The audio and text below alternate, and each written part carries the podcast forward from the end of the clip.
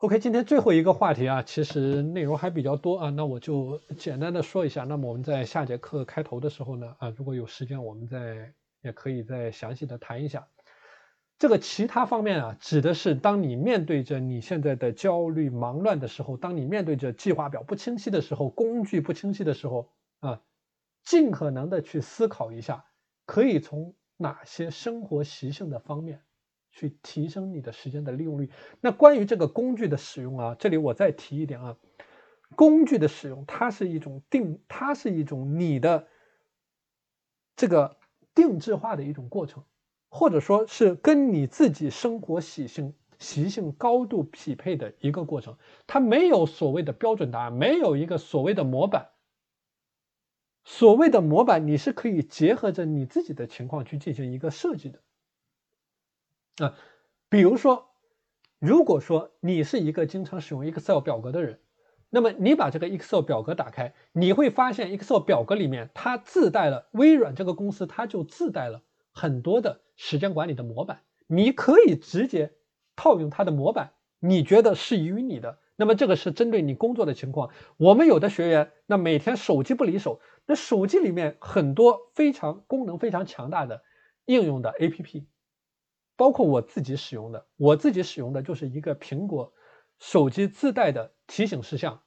我把我每天要做的事情放在我的提醒事项里面，做完一件我打一个勾，那么这个事情它就消失了。所以这里是体现的一种非常简单的你上手能够使用的工具的概念。那像我之前给大家分享的，我们有的学员他不喜欢用电脑，不喜欢用手机，那么他在践行的过程当中就是一张纸一支笔。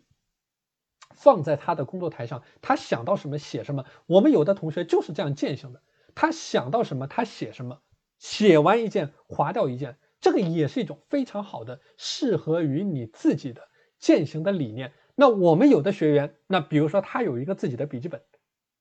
那么他想到一件具体的事情，他也是写在这个本子上。那我之前也是分享过，你在每天三只青蛙确立的过程当中，你甚至可以找出一张废纸来。这张废纸折叠两次，那么这张纸上面有三页，那么每一个小页上面你写下一件具体的事情，这个也是一种非常好的工具化。所以工具化的方式呢，它是没有所谓的标准答案，它只有适宜于你或者不适宜于你这个唯一的评判的标准。那么在你不同的践行的场景下，不同的时间段下，你可以结合着你自己的实际情况去进行一些思考啊。所以这个是给大家提到的。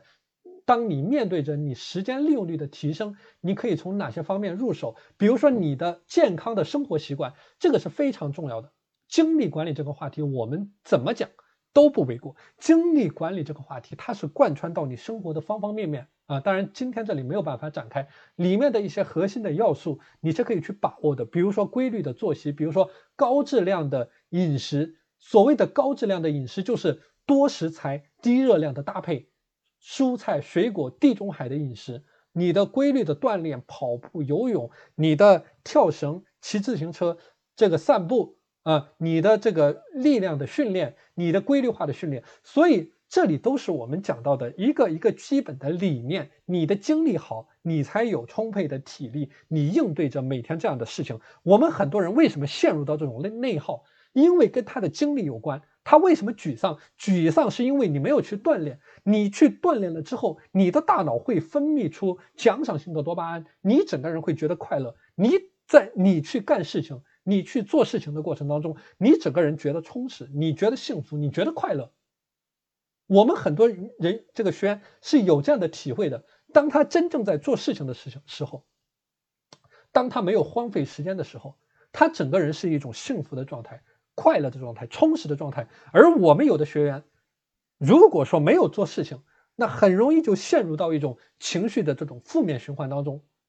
包括我自己也有这样的体验，我自己给大家说过，你给我一个小时的时间，给我半个小时的时间，让我在那里放空，让我什么事情都不做，我自己心里面也很慌。所以很多学员他也有类似的感受。所以这个是我提到的这种健康的生活的习惯、精力管理的理念。这个也是针对我们今天这个话题一个非常重要的理念。那包括一些其他的点，比如说你的持续的学习，持续的学习就是说，不断的去扩充你的认知的边界，包括今天大家在这里跟着我进行学习，这个是在扩充你时间管理的认知的边界。你是在跟着真正把时间管理这件事情做成功的人在学习，你在学习他的思维，你学习他看待事物的方式。那么在你生活的其他方面，你也可以进行类似的学习，你的健康管理的学习，你的精力的学习，这些都是非常好的可以学习的点。也是可以去融入到你每天时间管理以及我们昨天这位学员他所提到的这个问题的具体的解决方案里面。那包括最后我给大家讲到的复盘的概念，复盘的概念我之前是系统的、专业性的、体系化的给大家谈过很多次。那么这里的一些基本的理念，包括我们之前谈到的，你今天立的三件事情，它是一定要有始有终的，不是说你把这三件事情立立立了之后就就完了。而是说，你一定要有一个回顾，你要有照镜子的一个过程，你要有和自己每天开会的一种过程，你要对你生活的不同的维度，无论是你的老年的大学，无论是你的这个税法学习的计划，无论是你的博士的申请，无论是你的自身的业务，无论是你生活当中的任何事情，都是有一个基本的概念在这里面。这个就是我提到的照镜子的一个概念。啊，通过照镜子去正你的衣冠，去避免你作息的混乱，去避免你每天下班之后无所事事，避免你大段大段的时间被浪费掉，避免你作息的混乱、计划的混乱。啊，通过不断的复盘，也是我之前提到的你的一万小时时间复利里面的刻意训练的概念，你在不断的矫正自己的一个过程。好的，那今天的内容就和大家分享到这里啊，看一下大家有没有什么问题，或者说想要和我讨论的点。